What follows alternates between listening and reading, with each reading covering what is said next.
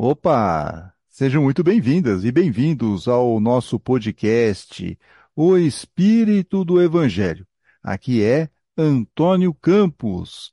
No episódio de hoje da série Leituras de Verão, vamos ler crônicas do maior escritor brasileiro, Machado de Assis.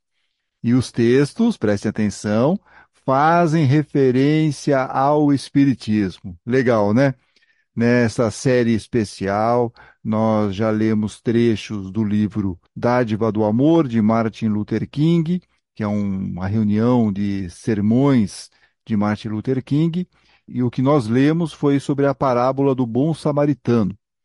No episódio passado, vimos dois capítulos do livro Os Mensageiros, de André Luiz, e a psicografia de Chico Xavier, obra que serviu como inspiração para o filme Nosso Lar 2. Aliás, este episódio teve uma grande audiência e muitos comentários. Agradeço aqui as manifestações das queridas ouvintes e dos estimados ouvintes. Bem, e o programa de hoje, como avisei no começo, trará a leitura de crônicas de Machado de Assis, em que ele trata sobre o Espiritismo. Mas o notável escritor fluminense, que viveu de 1839 a 1908, não nutria simpatias pela doutrina de Kardec. Por isso, seus textos são invariavelmente críticos e irônicos. A postura de Machado de Assis é bem diferente de Monteiro Lobato, outro grande escritor brasileiro, como vocês sabem. O autor do Sítio do Pica-Pau Amarelo participou de várias sessões mediúnicas e transcreveu quase todas elas. O livro Monteiro Lobato e o Espiritismo, organizado por Maria José Sete Ribas, traz a transcrição desses encontros. Mas voltemos a Machado de Assis.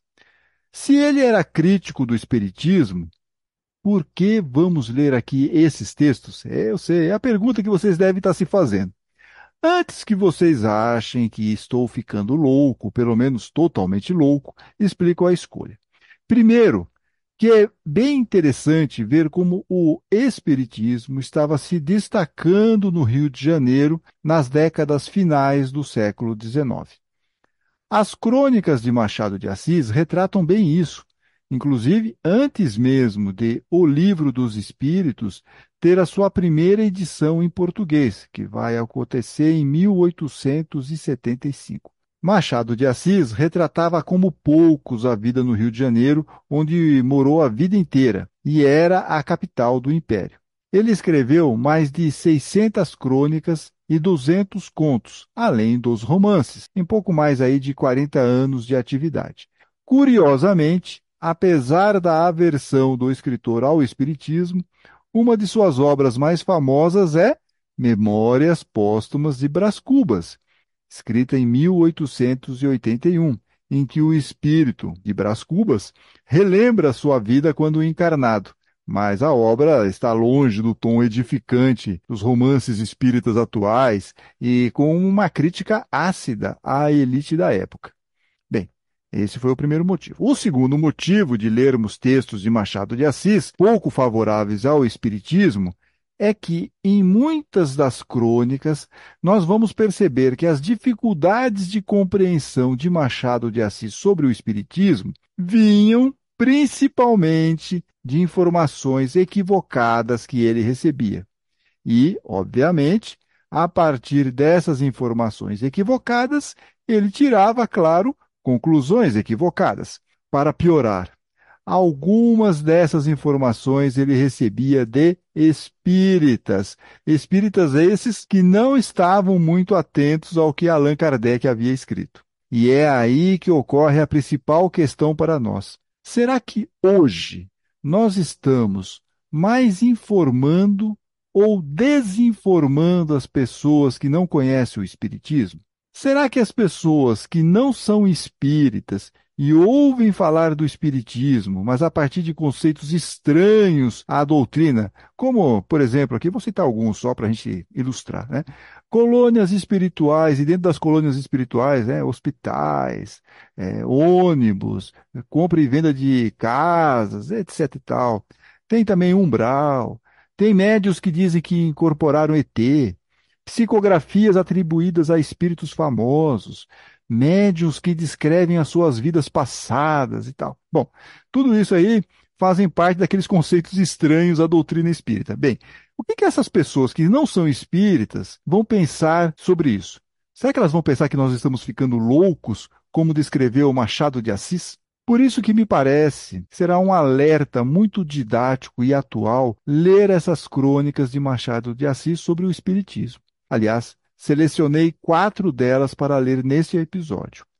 Usarei como base para esse programa a dissertação Machado de Assis e o Espiritismo, Diálogos Machadianos com a Doutrina de Allan Kardec, 1865 a 1896, de Elaine Cristina Maldonado.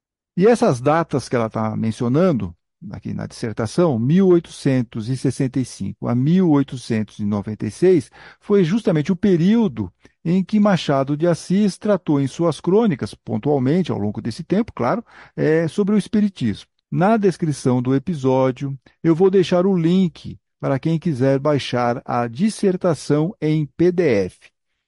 Vou indicar ainda na descrição o link do site Machado de Assis, Vida e Obra, mantido pelo Ministério da Educação e que disponibiliza de graça todas as publicações do escritor.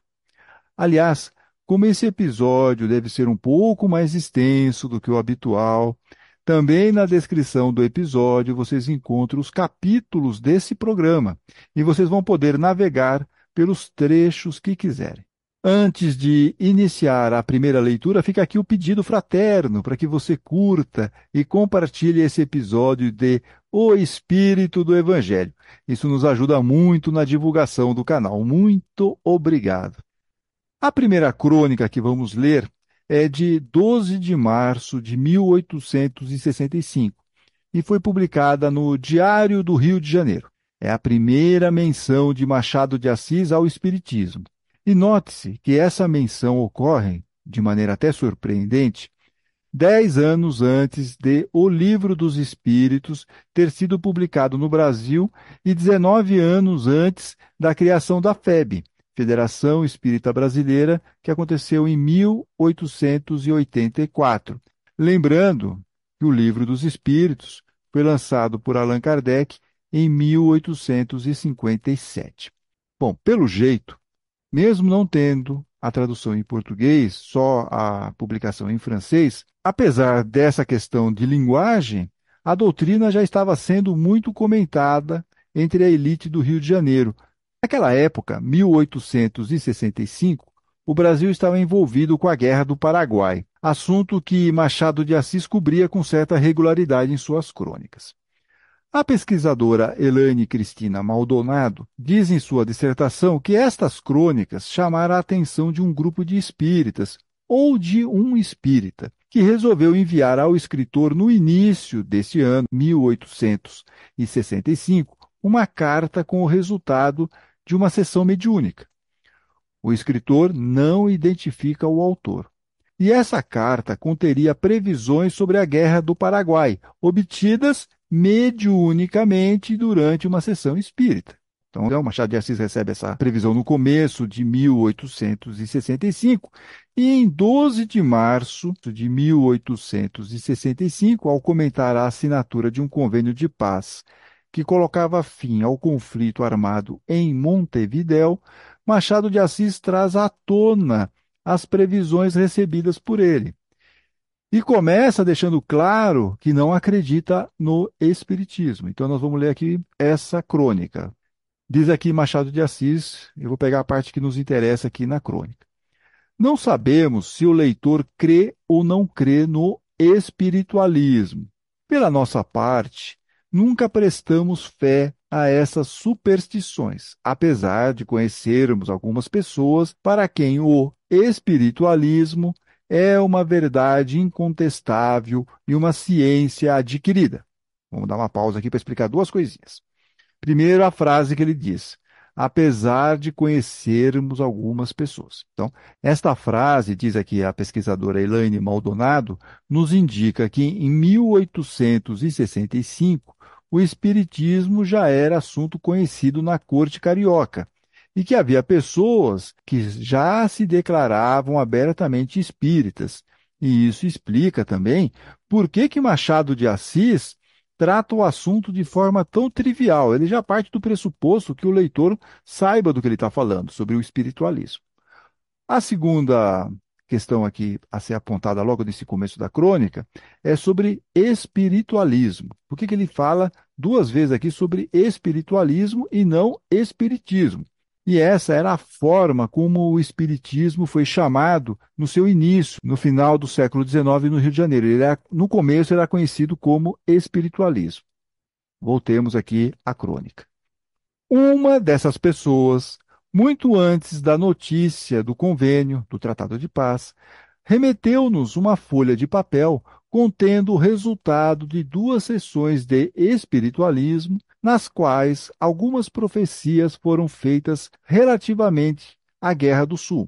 Uma dessas profecias dizia assim: Montevidéu começou a ser bombardeada no dia 9 do corrente mês. No dia 14, ainda se sustentava apesar de horríveis estragos sofridos, mas dentro de poucos dias se renderá. Então, aqui está dizendo que a cidade, Montevidéu, vai se render. Daí a poucos dias, segue aqui Machado de Assis, a notícia do célebre Convênio da Paz, com o qual só se bombardeou a dignidade nacional. Que fica sendo o espiritualismo depois desse fato? De ordinário, devem recear-se os profetas e as profecias. Confessamos, porém, que se as profecias nos fizeram rir diante dos acontecimentos posteriores, não nos rimos nós dos profetas, e eis aqui a razão. A maior parte dos acontecimentos anunciados pelo espiritualismo não eram predições, eram indicações. Quase todos eram a consequência provável dos fatos conhecidos. O bombardeamento de Montevidéu estava no caso. A atitude da praça, a tenacidade dos chefes, a surdez do governo oriental, tudo fazia crer no ataque. Nada fazia crer no convênio. Era a indução lógica. Mas estará nesse caso a seguinte profecia na mesma sessão: Caxias vai para o Paraguai? Limitamos-nos a esse ponto de interrogação. Depois a crônica continua com outros assuntos, mas o que nos interessa é até essa parte aqui.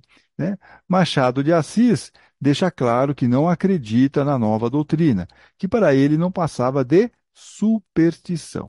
E tanto no crê que faz questão de deixar claro que para ele as previsões não passavam de indução lógica dos fatos. Mas percebam toda a confusão começa com um procedimento atabalhoado de um grupo de espíritas. Fazem uma sessão espírita, dão passagem a um espírito que se arrisca a fazer uma previsão do futuro, e Machado de Assis toma a parte pelo todo. Para ele, tudo o que ocorreu é espiritismo. O que diria Kardec sobre isso?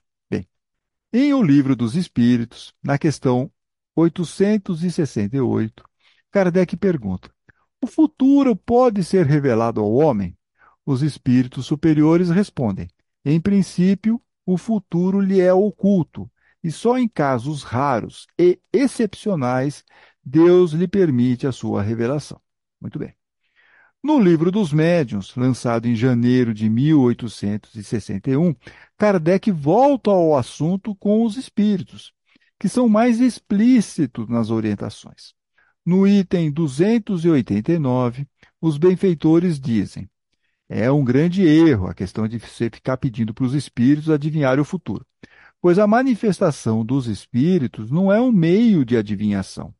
Se quereis absolutamente uma resposta, ela vos será dada por um espírito estouvado, irresponsável, travesso. Nós o temos dito a todo instante, disseram aí os espíritos para Kardec. Ou seja, eles estão dizendo, nós estamos avisando isso para vocês há muito tempo. É, essa aqui é a questão.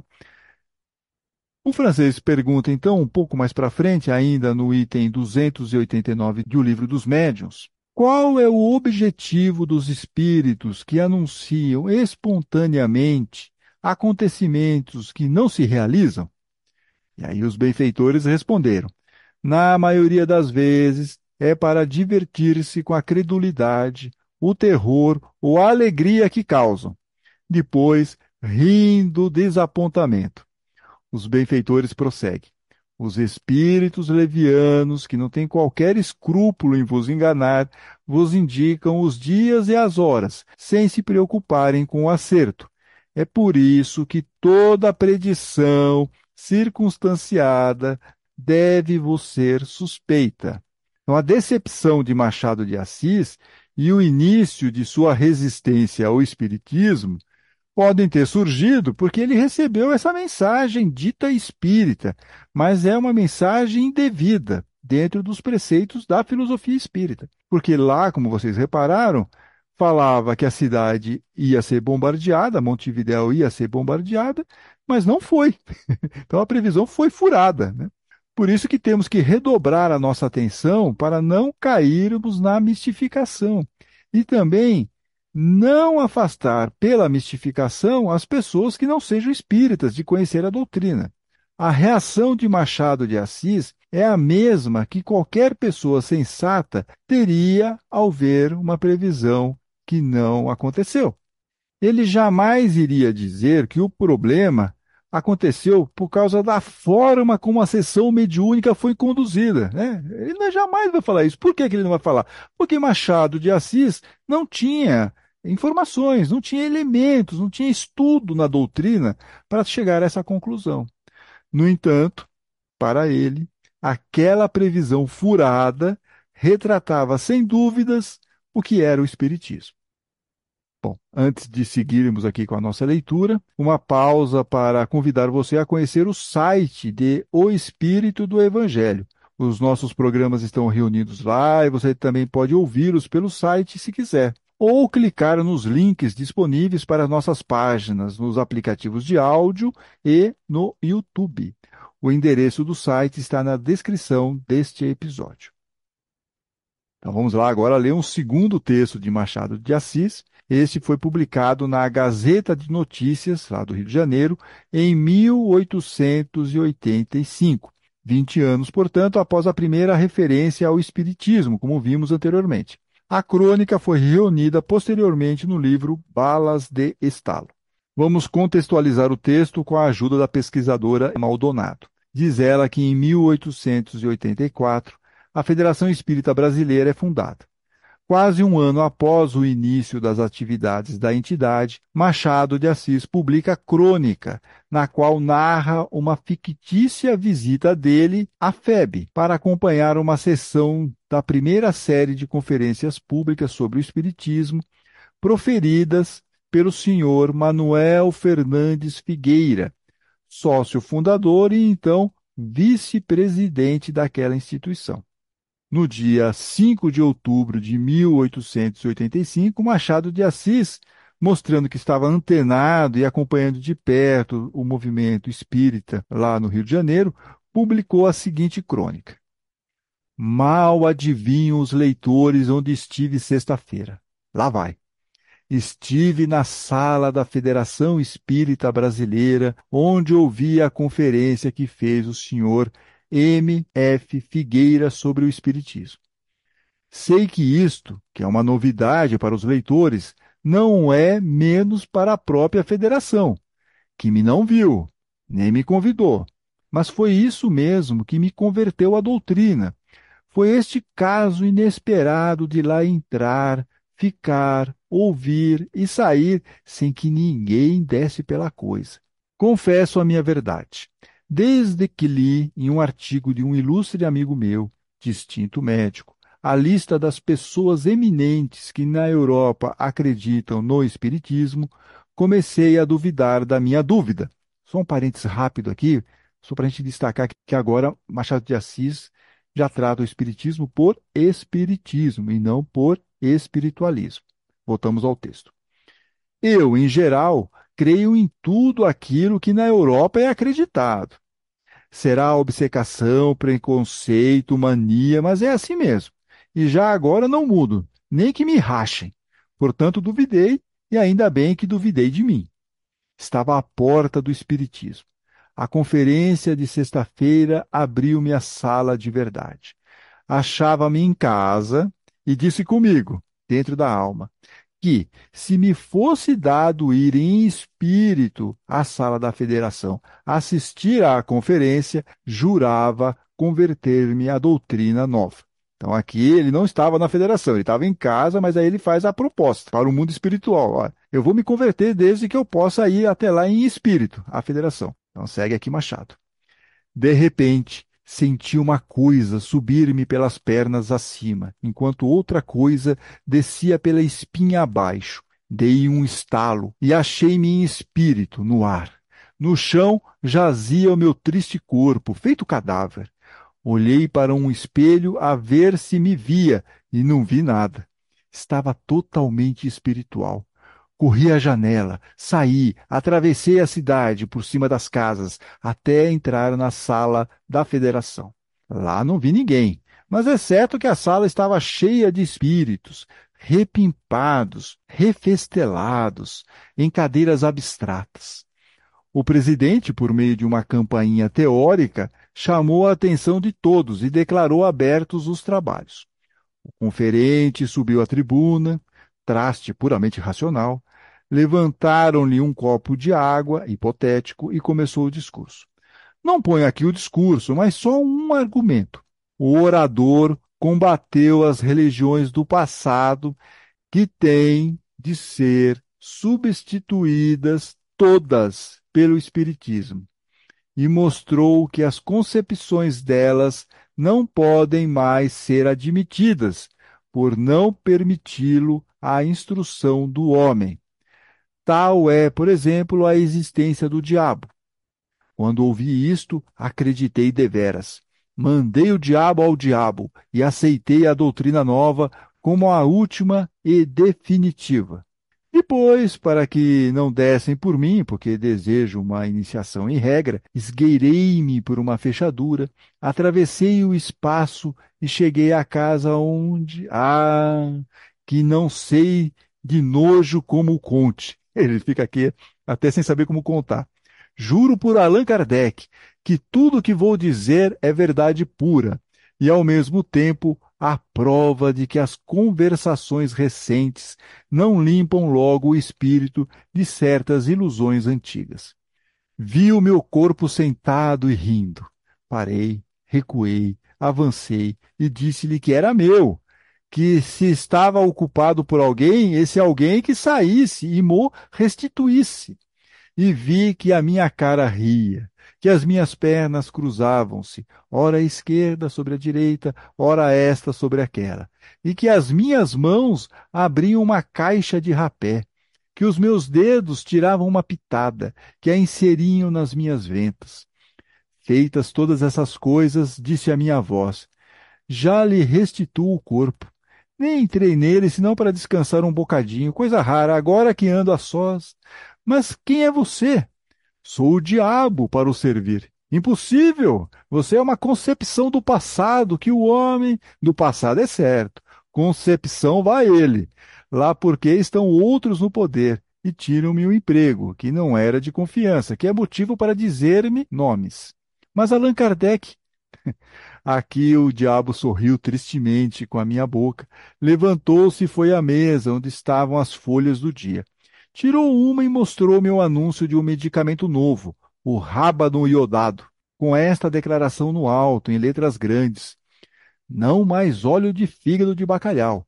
E leu-me que o rábano curava todas as doenças que o óleo de fígado já não podia curar.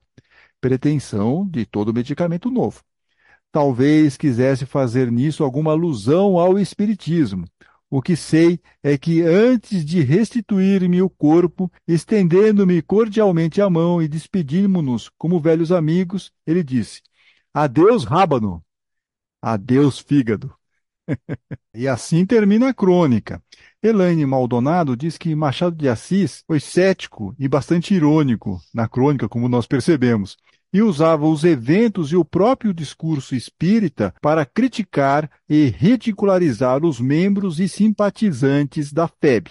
Além disso, no final, quando ele fala do medicamento novo que vai substituir o óleo de fígado, Machado aponta que todo movimento novo tem a pretensão de se apresentar como solução para todos os males não resolvidos antes. E aí ele encaixa nessa ideia o Espiritismo. Na crônica seguinte, em 11 de outubro de 1885, Machado de Assis volta ao assunto e abre o texto dizendo: Hão de lembrar-se da minha aventura espírita e da promessa que fiz de iniciar-me na nova igreja. Vão ver agora o que me aconteceu. E por aí vai. Não vai dar, infelizmente, para ler essa crônica hoje, mas eu vou deixar na descrição do episódio o link para a íntegra do texto, que é encontrado no livro Balas de Estalo. Fica como uma leitura complementar. Mas nos dois textos, principalmente no que nós lemos há pouco, a questão de o espiritismo ser uma religião e mais do que isso, uma religião que veio substituir todas as outras, é o que mais se destaca na crônica de Machado de Assis. Tanto que no segundo texto ele diz que se converteu à nova igreja. Mas Machado de Assis está partindo de conceitos corretos? No ano passado, nós fizemos aqui um tema palpitante, perguntando justamente isso: o Espiritismo é uma religião? No último censo, a Federação Espírita Brasileira fez campanha para que os espíritas dissessem na pesquisa sobre religião que eram espíritas. Mas e Kardec? Para ele, o espiritismo era uma religião? Eu vou mencionar aqui algo que falei no tema palpitante. Em dezembro de 1868, Kardec publica na Revista Espírita de dezembro o artigo O Espiritismo é uma religião? em que diz: Perguntarão: então, o Espiritismo é uma religião? Ora, sim, sem dúvida, senhores. No sentido filosófico, o Espiritismo é uma religião e nós nos vangloriamos por isto, porque é a doutrina que funda os vínculos da fraternidade e da comunhão de pensamentos, não sobre uma simples convenção, dogmas, rituais, mas sobre bases mais sólidas, as próprias leis da natureza. Continua aqui Kardec. Por que então declaramos que o Espiritismo não é uma religião? Em razão de não haver senão uma palavra para exprimir duas ideias diferentes, e que, na opinião geral, a palavra religião é inseparável da de culto, porque desperta exclusivamente uma ideia de forma, que o Espiritismo não tem. Ok? Então vamos lá. Eu sei que está um pouco confuso, mas nós vamos agora esclarecer, pegando um discurso de Allan Kardec, que ele fez na Viagem Espírita de 1862. Ele diz o seguinte: olha, tudo nas reuniões espíritas deve se passar religiosamente. Isto é, e agora ele vai explicar o que está entendendo aqui por religião. Com gravidade, que nós podemos também usar os sinônimos, severidade, sobriedade, e aí ele segue, né, além depois de gravidade. Respeito e recolhimento, que nós também podemos colocar como sinônimos, moderação, comedimento. Tá? Então, tudo nas reuniões espíritas deve se passar religiosamente, isto é, com gravidade, respeito e recolhimento. Esse é o entendimento de Kardec para a religião, um modo de comportamento nas reuniões espíritas, com seriedade, com sobriedade, com comedimento, com moderação. Além disso, Kardec entendia que o Espiritismo poderia servir de apoio, de complemento para todas as religiões. Por isso ele comenta: é preciso não esquecer que o Espiritismo se dirige a todos os cultos. Uma pena que Machado de Assis não possuísse, na época, aparentemente essas informações. Se tivesse, não iria falar ou teria mais dificuldade em dizer que o Espiritismo era uma igreja e uma nova religião. Outro fato que pode ter chamado a atenção de vocês na leitura, além dessa questão da religião, é a ideia do personagem, o diabo, entrar no corpo do Machado de Assis, que foi lá flutuar até a Federação Espírita. Enquanto isso, foi lá o diabo, ele entrou no corpo de, de Machado de Assis. É, essa questão é a famosa incorporação, que Kardec vai no livro dos médios dizer que não era possível, mas depois ele altera essa informação quando ele vê dois casos de incorporação que ele retrata na Revista Espírita de dezembro de 1863 e janeiro de 1864. Depois ele consolida essa ideia, essa informação de incorporação no livro A Gênese. Mas obviamente que a influenciação é sempre é importante a gente destacar isso, é sempre por perispírito via perispírito. Essa questão de, da incorporação ela é até possível, mas não é a mais usual. Outra pausa ligeira aqui, né, se nós seguirmos a nossa leitura, para pedir para vocês fazerem a gentileza, por favor, sigam o Espírito do Evangelho nas redes sociais. E assim vocês vão saber das novidades, principalmente do lançamento de episódios novos. Estamos no Instagram, Facebook, X ou X, que é o ex-Twitter, e temos grupos no WhatsApp e Telegram. Vocês encontram os links para as nossas redes sociais na descrição deste episódio.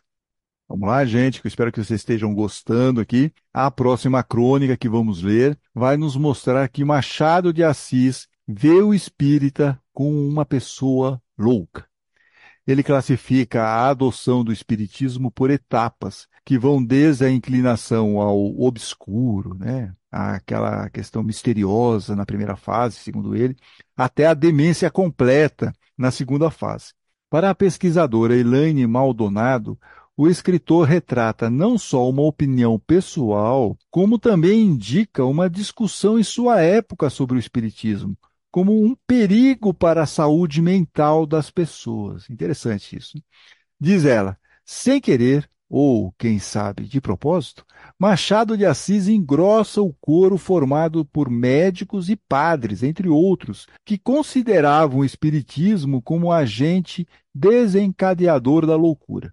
E ele não será de forma alguma polido ou benevolente ao acusar o espiritismo. Antes, o fará em termos bastante incisivos, como quando diz que, ao se conversar com um espírita, percebe-se que o transtorno cerebral é claro, explica aqui a Ilane em sua dissertação.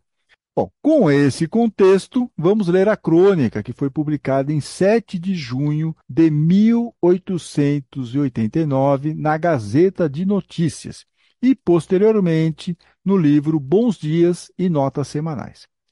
Lembrando que em novembro de 1889, alguns meses depois da publicação dessa crônica, seria proclamada a República. Mas na época em que a crônica foi escrita, havia uma crise política na formação lá do gabinete, tinha que escolher quem ia ser o primeiro-ministro e tal, e eles não estavam se entendendo. E Machado de Assis vai arriscar um palpite de quem será o vencedor desta disputa. Então vamos aqui acompanhar. Ele começa assim a crônica. Bons dias! Não gosto que me chamem profeta de fatos consumados, pelo que apresso-me em publicar o que vai suceder enquanto o Conselho de Estado se acha reunido no passo da cidade. Estão reunidos para ver se conseguem encontrar lá o primeiro-ministro. Verdade seja que o meu mérito é escasso e duvidoso.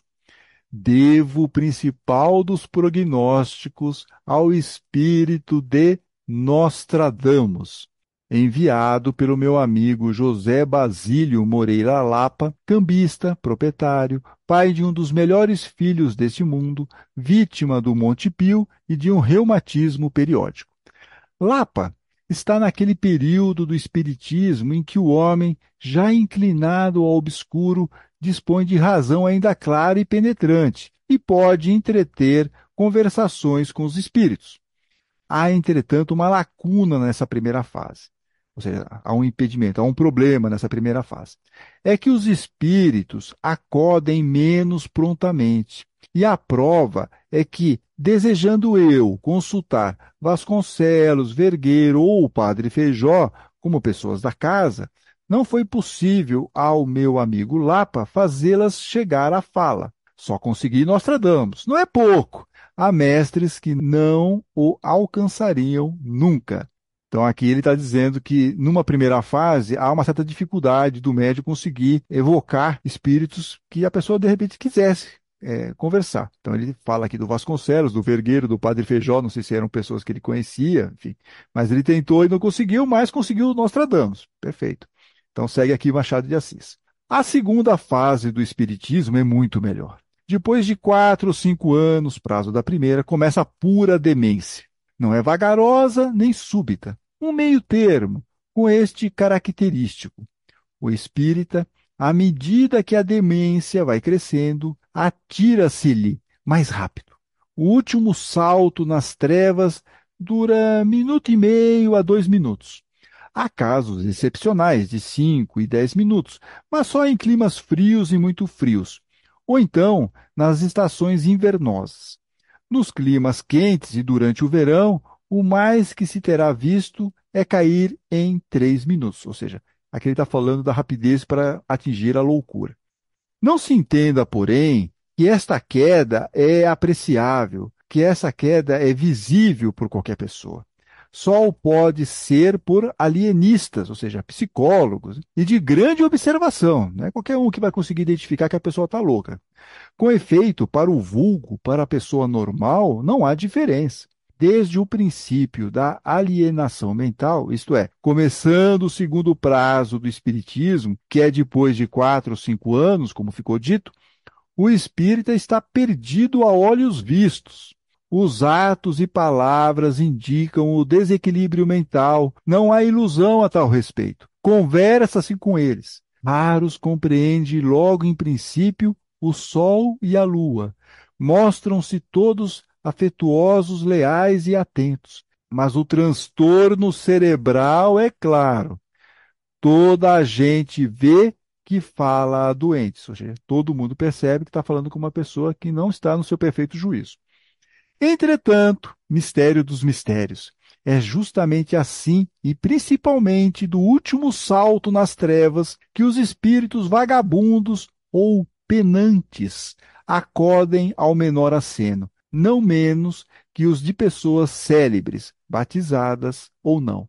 Então, quando você vai para esse lado das trevas, na loucura completa, é muito mais fácil você conseguir receber espíritos, diz aqui Machado de Assis, que prossegue na crônica. Tem-se calculado que, dos espíritos evocados durante um ano, 28% foram por espíritos ainda meio sãos, primeira fase. 72% pertence aos mentecaptos. Alguns estatísticos chegam a conceder aos últimos 79%, mas parece excessivo. Não importa o nosso caso a porcentagem exata. Basta saber que, para melhor evocação e mais fácil troca de ideias, é preferível o maníaco ao são e o doido varrido ao maníaco. Nem pareça isso maravilha. Maravilha será, mas de legítima estirpe, origem. Né? Montaigne, que é um filósofo muito apreciado por um dos nossos primeiros senadores e por este seu criado, dizia com aquela agudeza que Deus lhe deu. E aí ele vai citar aqui uma frase em francês, e eu não vou me meter a besta em pronunciar essa frase em, em francês, mas vou fazer aqui uma tradução livre. O espírito humano é um grande operador de milagres. Volta Machado de Assis. Os milagres do Espiritismo são tais. A rigor, é o espírito humano que faz o seu ofício, que faz o seu trabalho. Eu chegaria a propor, se tivesse autoridade científica, um meio de desenvolver esta planta, esse projeto, essencialmente espiritual. Estabeleceria por lei os casamentos espíritas, isto é, em que ambos os cônjuges fossem examinados e reconhecidos como inteiramente entrados na segunda fase. Os filhos desses casais trariam do berço o dom especial, em virtude da transmissão. Ele está falando aqui da questão hereditária. Quando algum, escapando pelas malhas dessa lei natural, todos as têm, chegasse à simples mediocridade, paciência. Os restantes, confinando presos na idiotia e no cretinismo, com perdão de quem me ouve, preparariam as bases de um excelente século futuro. Bom, e terminamos aqui a leitura da crônica. No último parágrafo, Machado de Assis faz então as suas previsões de quem vai ser o primeiro-ministro. Bem, Acho que aqui cabem duas observações. Primeiro, sobre espiritismo e loucura. Esse tema foi abordado por Allan Kardec, porque essa era uma acusação recorrente ao espiritismo. E ele então escreve um artigo longo na Revista Espírita de fevereiro de 1863, que tem o título A Loucura Espírita. Eu vou deixar o link na descrição do episódio para vocês terem o acesso à íntegra. Mas eu vou destacar aqui dois argumentos de Kardec sobre esse assunto. Ele diz o seguinte: é realmente curioso ver certos adversários que não creem nos espíritos, nem em suas manifestações, pretenderem que o espiritismo seja uma causa de loucura. Se os espíritos não existem, ou se não podem comunicar-se com os homens, todas essas crenças são quimeras, que nada tem de real. Perguntamos então, como o nada pode produzir alguma coisa? diz Allan Kardec. E um pouquinho mais para baixo, do texto, ele fala o seguinte: Longe de admitir o Espiritismo como uma causa de aumento da loucura, dizemos que ele é uma causa atenuante, que deve diminuir o número dos casos produzidos pelas causas ordinárias. Com efeito, entre essas causas devem ser colocados em primeira linha os desgostos de toda a natureza, as decepções, as afeições contrariadas, os reveses da fortuna, as ambições frustradas.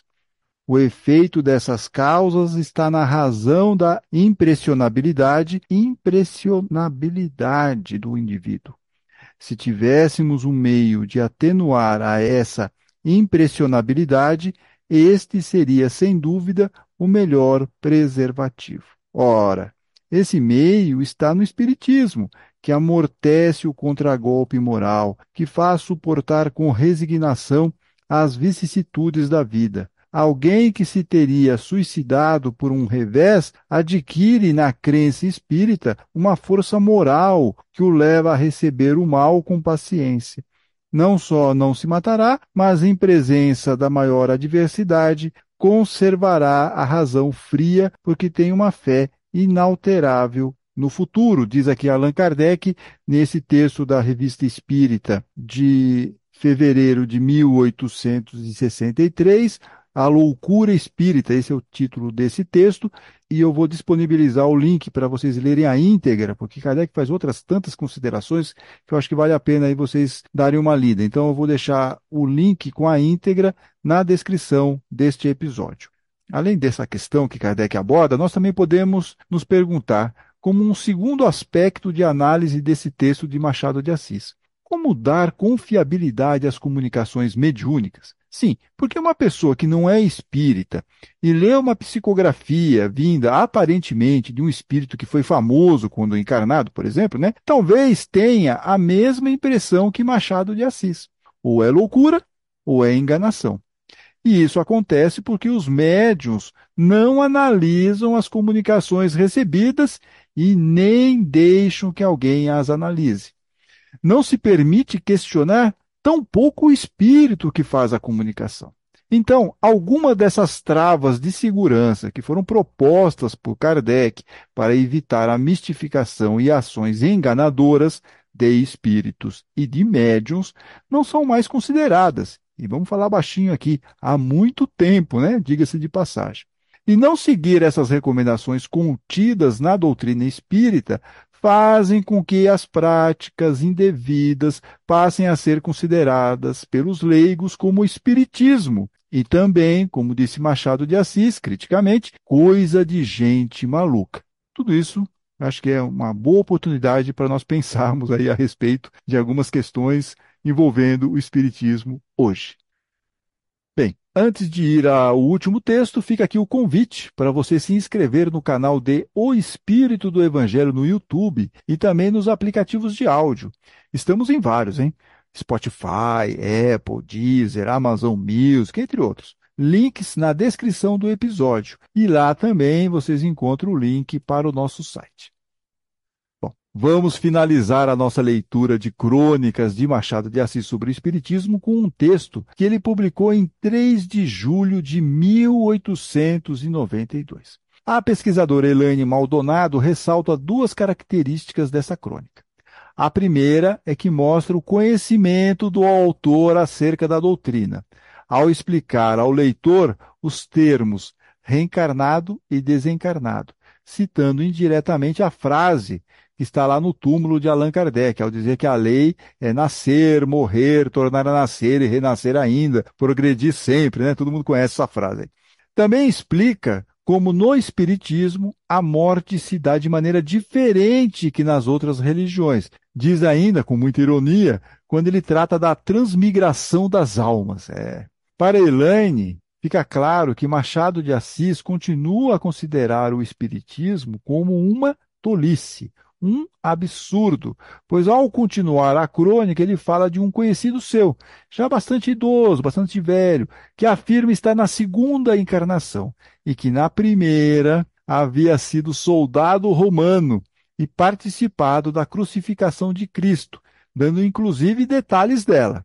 Este seu conhecido também se referia à próxima encarnação com grande alegria, sabendo que lhe estava reservado um grande cargo, pensando talvez na coroa da Alemanha. Então vamos lá ler agora na íntegra o texto que foi publicado em 3 de julho de 1892 na Gazeta de Notícias e depois vai ser publicado no livro A Semana. Na véspera de São Pedro, do dia de São Pedro, ouvi tocar os sinos. Poucos minutos depois passei pela igreja do Carmo, catedral provisória, ouvi o cantochão e orquestra, entrei. Quase ninguém. Ao fundo, os ilustríssimos prebendados em suas cadeiras e bancos vestidos daquele roxo dos cônegos e monsenhores tão meu conhecido.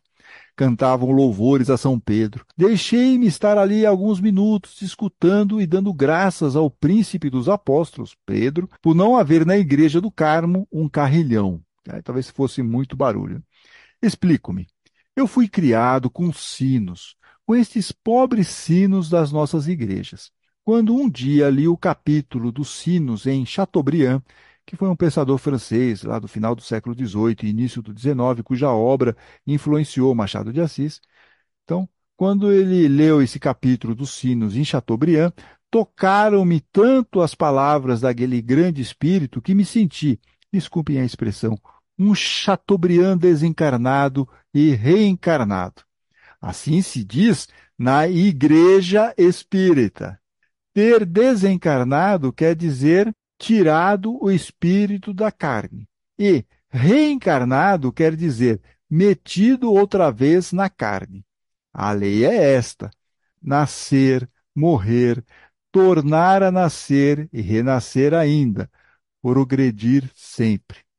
Convém notar que a desencarnação não se opera como nas outras religiões, em que a alma sai toda de uma vez. No Espiritismo, há ainda um esforço humano, uma cerimônia para ajudar a sair o resto. Não se morre ali com essa facilidade ordinária, que nem merece o nome de morte. Ninguém ignora que há casos de inumações, de enterros, de pessoas meio vivas. A regra espírita, porém, de auxiliar por palavras, gestos e pensamentos a desencarnação, impede que um supro de alma fique metido no invólucro mortal. Posso afirmar o que aí fica, porque sei. Só o que eu não sei é se os sacerdotes espíritas são como os brahmanes, seus avós, os brahmanes não. O melhor é dizer isto por uma linguagem clássica. Aqui está como se exprime um velho autor. Então, agora ele vai colocar aqui um trecho de um livro. Tanto que um dos pensamentos, porque os brahmanes têm tamanho respeito às vacas, é por haverem que no corpo desta alimária, deste bicho, fica uma alma melhor agasalhada que em nenhum outro, depois que sai do humano.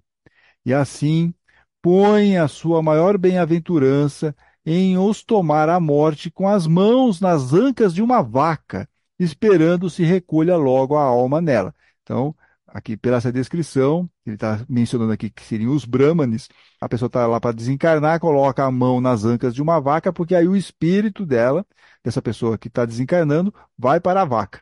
Então essa aqui é a explicação que Machado de Assis está nos oferecendo. Segue aqui Machado. Ah, se eu ainda vejo um amigo meu, sacerdote espírita, metido dentro de uma vaca, e um homem não desencarnado a vender-lhe o leite pelas ruas, seguidos de um bezerro magro. Não. Lembra-me agora que não pode ser, porque o princípio espírita não é o mesmo da transmigração, em que as almas dos valentes vão para os corpos dos leões, a dos fracos para os das galinhas, a dos astutos para os das raposas, e assim por diante. O princípio espírita é fundado no progresso. Renascer, progredir sempre, tal é a lei. O renascimento é para melhor. Cada espírita, em se desencarnando, vai para os mundos superiores. Entretanto, pergunto eu: não se dará o progresso algumas vezes na própria terra? Citarei um fato. Conheci há anos um velho, bastante alquebrado e assaz culto, muito culto, que me afirmava estar na segunda encarnação. Antes disso, tinha existido no corpo de um soldado romano e, como tal, havia assistido à morte de Cristo. Referia-me tudo e até circunstâncias que não constam das Escrituras. Esse bom velho não falava da terceira e próxima encarnação sem grande alegria, pela certeza que tinha de que se lhe caberia um grande cargo. Pensava na coroa da Alemanha e quem nos pode afirmar que o Guilherme II, que aí está, não seja ele? Ah, repetimos coisas na vida que é mais acertado crer que desmentir, e quem não puder crer, que se cale. Bom, a, a crônica aqui segue, nós não vamos encerrar, porque a parte que nos interessa é exatamente essa aqui, que nós falamos. E realmente a Elaine percebeu muito bem que Machado de Assis tem muito conhecimento aí da doutrina espírita, fala sobre assuntos interessantes, é, sobre a ideia da reencarnação, quem é o encarnado, quem não é o encarnado. É surpreendente ele falar dessa questão da transmigração, ele se corrige, né? ele faz de propósito, ele vai indo para uma toada, mas ele fala, não, não, os espíritas não acreditam nisso. É interessante. De qualquer forma, ele dá uma, uma escorregadinha, não sei se proposital ou não, mas talvez para forçar, eu estou acreditando mais que é para forçar a, a ironia ou a, a, crítica, né, que o espírita, cada espírita em si desencarnando vai para os mundos superiores, o que não é verdade. Vai desencarnar dentro dessa progressão do espírito. Né, um dia talvez ele possa atingir outros mundos superiores, aí quem sabe, né? Mas demora, leva tempo esse processo, como todos nós sabemos. No entanto, esse final dele eu acho muito bacana porque é para chamar a atenção sobre acho que três aspectos.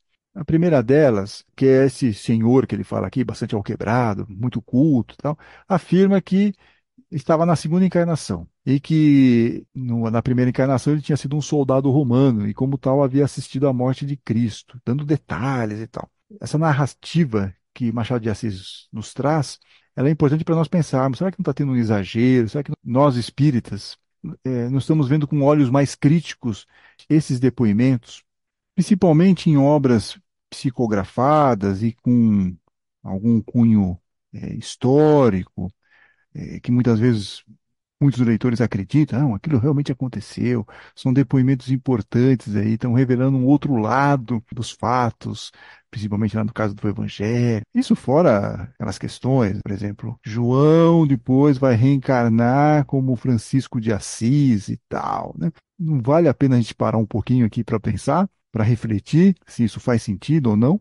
E aí a pergunta para nós: será que não está faltando bom senso, mais senso crítico para nós na avaliação desses conteúdos todos que estão aparecendo aqui?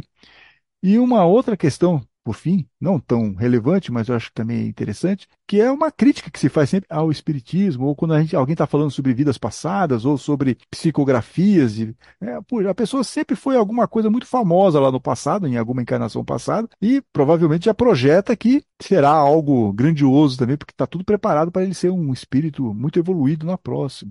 Que é a questão da vaidade, do ego. Ah, claro, provavelmente reencarnarei numa grande posição numa próxima encarnação. Então, são essas questões que eu acho que são importantes para nós é, fazermos aqui uma reflexão sobre isso, ver a nossa vaidade, ver o nosso ego, no caso de eventualmente sermos aí médios, estarmos aí envolvidos nesse processo, ou nós como espíritas que estamos sendo bombardeados com essas informações. Puxa, eu estou usando o meu senso crítico, eu estou vendo se essa questão toda aí tem bom senso ou não, ou eu estou embarcando sem pensar duas vezes, estou entrando com tudo nisso. Devemos ser bem fiéis à filosofia espírita deixada por Kardec, até para não induzir outras pessoas ao erro, ou mesmo fazer com que considerem os espíritas como loucos por não agirem dentro da lógica da razão. Para a gente refletir, como sempre, essa eu acho que é a proposta principal desse podcast, dessa leitura dos textos de Machado de Assis. E assim nós terminamos a nossa quarta e última leitura das crônicas aqui de Machado de Assis sobre o Espiritismo. Eu reforço aqui que vou deixar na descrição do episódio o link para a dissertação da pesquisadora Elane Cristina Maldonado sobre Machado de Assis e o Espiritismo, que foi, como vocês perceberam, fundamental para o episódio de hoje. Eu gostaria muito se for possível, que vocês deixem aí um comentário. Vocês gostaram do programa? Acharam a ideia boa? Curtiram aqui as observações de Machado de Assis? Acham que tem algum sentido essa projeção que eu apresentei para vocês para os dias de hoje? Eu queria muito ouvir. Deixem lá o comentário de vocês lá no YouTube, nos aplicativos de áudio, em nossas redes sociais. Eu realmente estou muito curioso para uh, ler aí os comentários de vocês.